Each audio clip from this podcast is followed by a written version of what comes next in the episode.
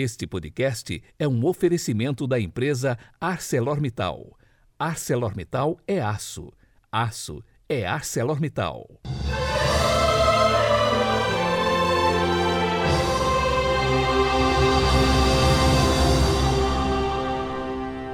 Sexta-feira, 17 de dezembro de 2021.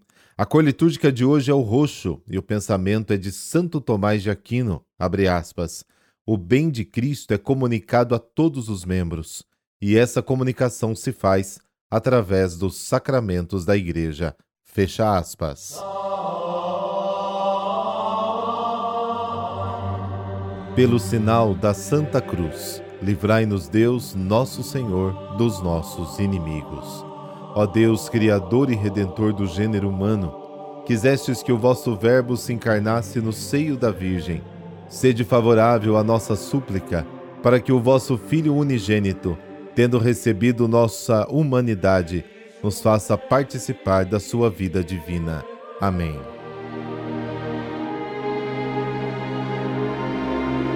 Mateus capítulo 1, versículos de 1 a 17. Livro da origem de Jesus Cristo, filho de Davi, filho de Abraão. Abraão gerou Isaque, Isaque gerou Jacó, Jacó gerou Judá e seus irmãos. Judá gerou Farés e Zara, cuja mãe era Tamar. Farés gerou Esron. Esron gerou Arã.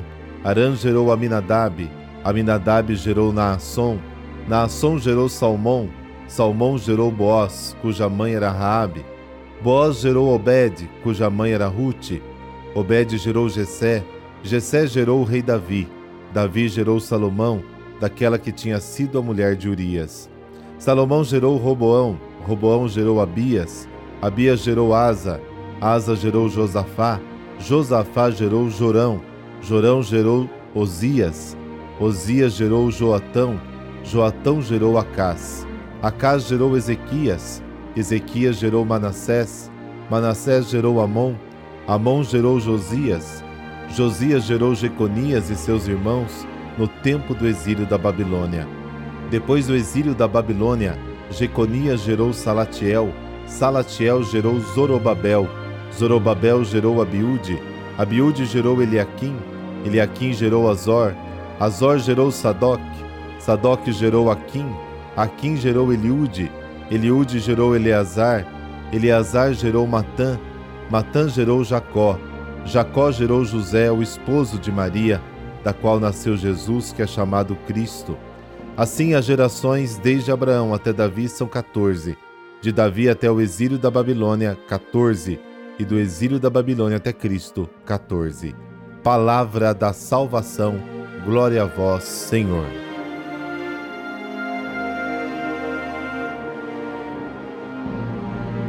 Esta genealogia é inspirada no primeiro livro das Crônicas, capítulo 1, capítulo 2, capítulo 3 e no livro de Ruth, capítulo 4. Para o judeu, a história se expressa em termos de gênese, de geração, de origem. Na Bíblia há apenas uma história, a de uma promessa feita por Deus a Abraão, pai dos fiéis, manifestada no rei Davi e cumprida em Jesus. O primeiro versículo dessa passagem é o título da genealogia, mas pode ser o título de todo o evangelho ao mesmo tempo. A expressão livro da origem lembra o título do primeiro livro da Bíblia e sugere que o Evangelho é o relato da nova criação. João Evangelista segue a mesma linha, colocando no início do seu Evangelho as palavras no início, tiradas diretamente do livro de Gênesis, capítulo 1, versículo 1. Como filho de Davi, Jesus cumpre as promessas que Deus havia feito por meio dos profetas. Como filho de Abraão, ele cumpre perfeitamente a promessa feita ao progenitor do povo de Deus. Em ti serão benditas todas as famílias da terra. Eu te farei muito, muito fecundo. Eu te darei as nações e reis nascerão de ti. Gênesis capítulo 17. A genealogia destaca a continuidade entre a história de Israel e a missão de Jesus e nos prepara para a compreensão do Evangelho segundo o qual a igreja fundada por Jesus é o verdadeiro Israel de Deus, a herdeira de todas as suas promessas. No versículo 16, a estrutura da árvore genealógica se quebra bruscamente. De acordo com a sucessão das gerações anteriores, deveríamos ter lido Jacó gerou José e José gerou Jesus. Lemos em vez disso Jacó gerou José, esposo de Maria, de quem nasceu Jesus, chamado Cristo.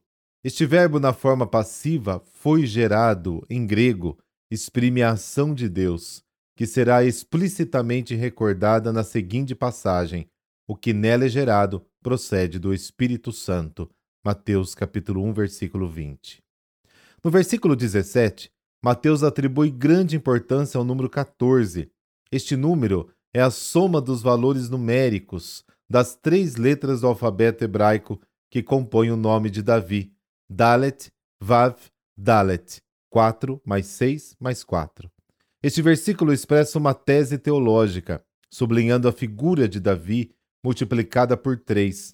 A figura 3 é simbólica, expressa a realidade do homem na sua continuidade, na sua permanência no ser.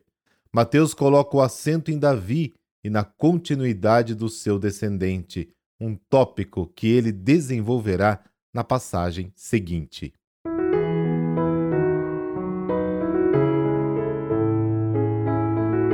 Santa Olímpia. Ela nasceu no ano 361 na Capadócia. Pertencia a uma família muito ilustre e rica dessa localidade, mas ficou órfã logo cedo. Aos 20 anos de idade, se casou com o governador de Constantinopla, ficando viúva alguns meses depois. Desejando ingressar para a vida religiosa, afastou-se de todos os possíveis pretendentes. Esta atitude irritou o imperador Teodósio, que mandou confiscar-lhe os bens. Ao invés de reclamar, Olímpia agradeceu porque não precisaria mais perder tempo com a administração das propriedades. Entretanto, o imperador, ao saber da generosidade de Olímpia, acabou restituindo-lhe os bens. Ela pôde então continuar suas obras de caridade com maior intensidade. Mas seu sofrimento não acabou. Contraiu doenças dolorosas. Conta a tradição que Olímpia jamais pronunciou qualquer reclamação. Desse modo, se tornou um modelo perfeito aos cristãos de seu tempo. Era tão competente que, aos 30 anos de idade, se tornou diaconisa da igreja, dignidade só concedida às viúvas com mais de 60 anos. Olímpia morreu no ano 408.